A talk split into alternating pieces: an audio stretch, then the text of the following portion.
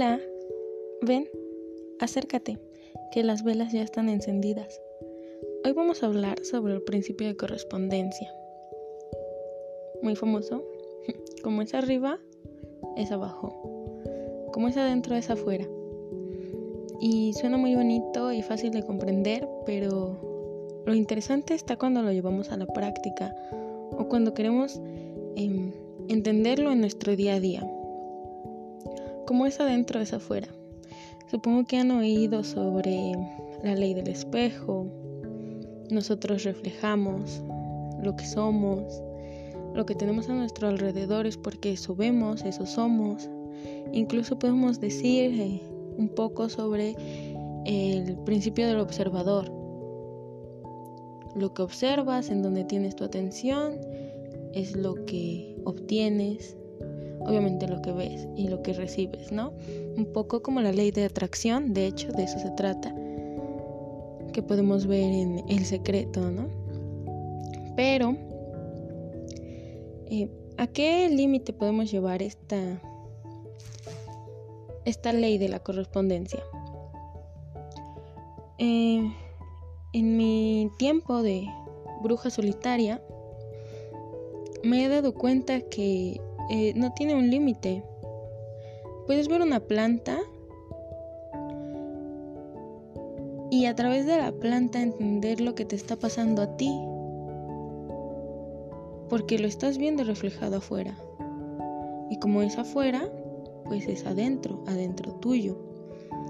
Por ejemplo, eh, en los Wiccas podemos eh, observar cómo se rigen por los ciclos naturales y gracias a ello entender sus propios ciclos. Mm, en el invierno, tiempo de reflexión, en primavera, tiempo de empezar a florecer, en verano, mm, dar frutos, en otoño, la cosecha y el ciclo vuelve a surgir. Eh, todo se trata de ciclos, ¿no? Como habíamos hablado en el podcast pasado sobre la unidad, sobre el todo. Bueno, pues creo que todos podemos observar nuestro alrededor y en él ver reflejado lo que nosotros somos.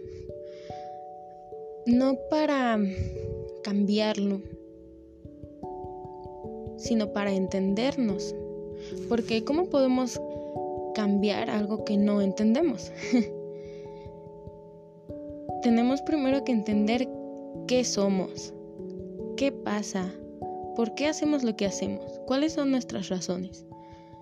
Muchas veces de manera consciente creemos que tenemos una razón, un porqué de lo que estamos haciendo y en realidad no es así hay em, otros intereses atrás de eso que a lo mejor nos negamos a ver o puede ser estructuras que tenemos ya definidas en nuestro inconsciente, en nuestra psique, o que hacemos por costumbre, o hacemos incluso por transgeneracional, porque así lo hacía mi mamá, a lo mejor yo no me acuerdo, pero sí lo hacía mi mamá o mi papá o mi abuelo, mi abuela, mi tío, mi bisabuelo, mi bisabuela. El tatarabuelo, tatarabuela que no conocí, lo hacía. Y eso está en mis genes y yo lo sigo repitiendo. ¿Por qué? Nosotros podemos decir, no, es que eso me gusta, eso soy, es que me hizo sentir, em, fue mi, mi primera reacción, etc. Pero detrás de eso puede que exista otro motivo.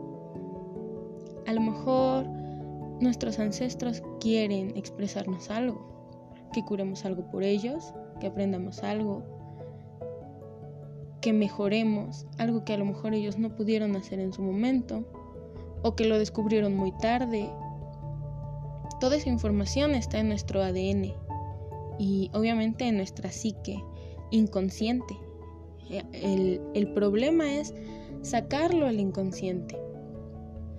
Y ya que es muy difícil ver nuestro inconsciente precisamente porque es inconsciente, tenemos como espejo nuestro entorno. Podemos entender entonces que como es lo micro, es lo macro. Por ejemplo, eh, nuestra sociedad se rige por jerarquías, cumple ciclos, pero todos nos lo tomamos muy en serio. Creemos que así deben ser las cosas y si no pasan así, las cosas van mal, etcétera, etcétera. Pero si nos fijamos a lo macro, vemos que hay planetas que cumplen su ciclo de vida y mueren. Hay estrellas que cumplen su ciclo de vida y mueren. Las galaxias incluso tienen ciclos, todo tiene ciclos. Y cuando lo comparamos, por ejemplo, con lo micro, vemos que es exactamente lo mismo. No sé si alguno de ustedes ha tenido a lo mejor alguna experiencia con la jardinería, pero a mí me ayudó mucho tener un mini huerto urbano en el cual tenía una composta. Todos los desechos orgánicos los iba poniendo en la cubeta. Y en algún momento de locura me puse a analizar lo que pasaba en la composta. Me di cuenta que eran igual a nuestra sociedad. Existen cosas que mueren y eso alimenta y da cierto sustento, trabajo a otros seres. En este caso, los insectos que descomponen las cosas. Y eso da paso a otros insectos que siguen descomponiendo eso, que ese es su hábitat, que ahí viven, tienen una micro sociedad, una microorganización donde las cosas funcionan y en algún momento dejan de funcionar y desaparecen esos insectos y dan paso a otro tipo de insectos que siguen con el proceso de esta descomposición. Después vienen los hongos y después tenemos tierra, nutritiva tierra. Pero pasan muchos ciclos en ese intermedio. Entonces yo me puse a pensar, si yo fuera uno de esos animales y, uno de esos insectos y veo que todo mi entorno se está destruyendo, yo no lo comprendería, ¿no?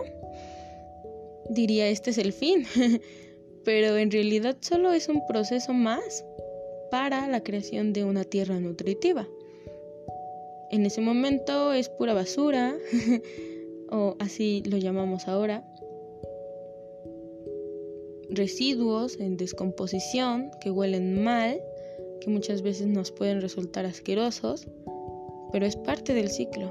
Entonces, mm, no son tan complicados, no son tan distintos a nuestra sociedad, donde a veces parece que las cosas no van bien, pero la naturaleza del universo es sabia, es un ciclo más, pasa, da lugar a algo más, la evolución, siempre.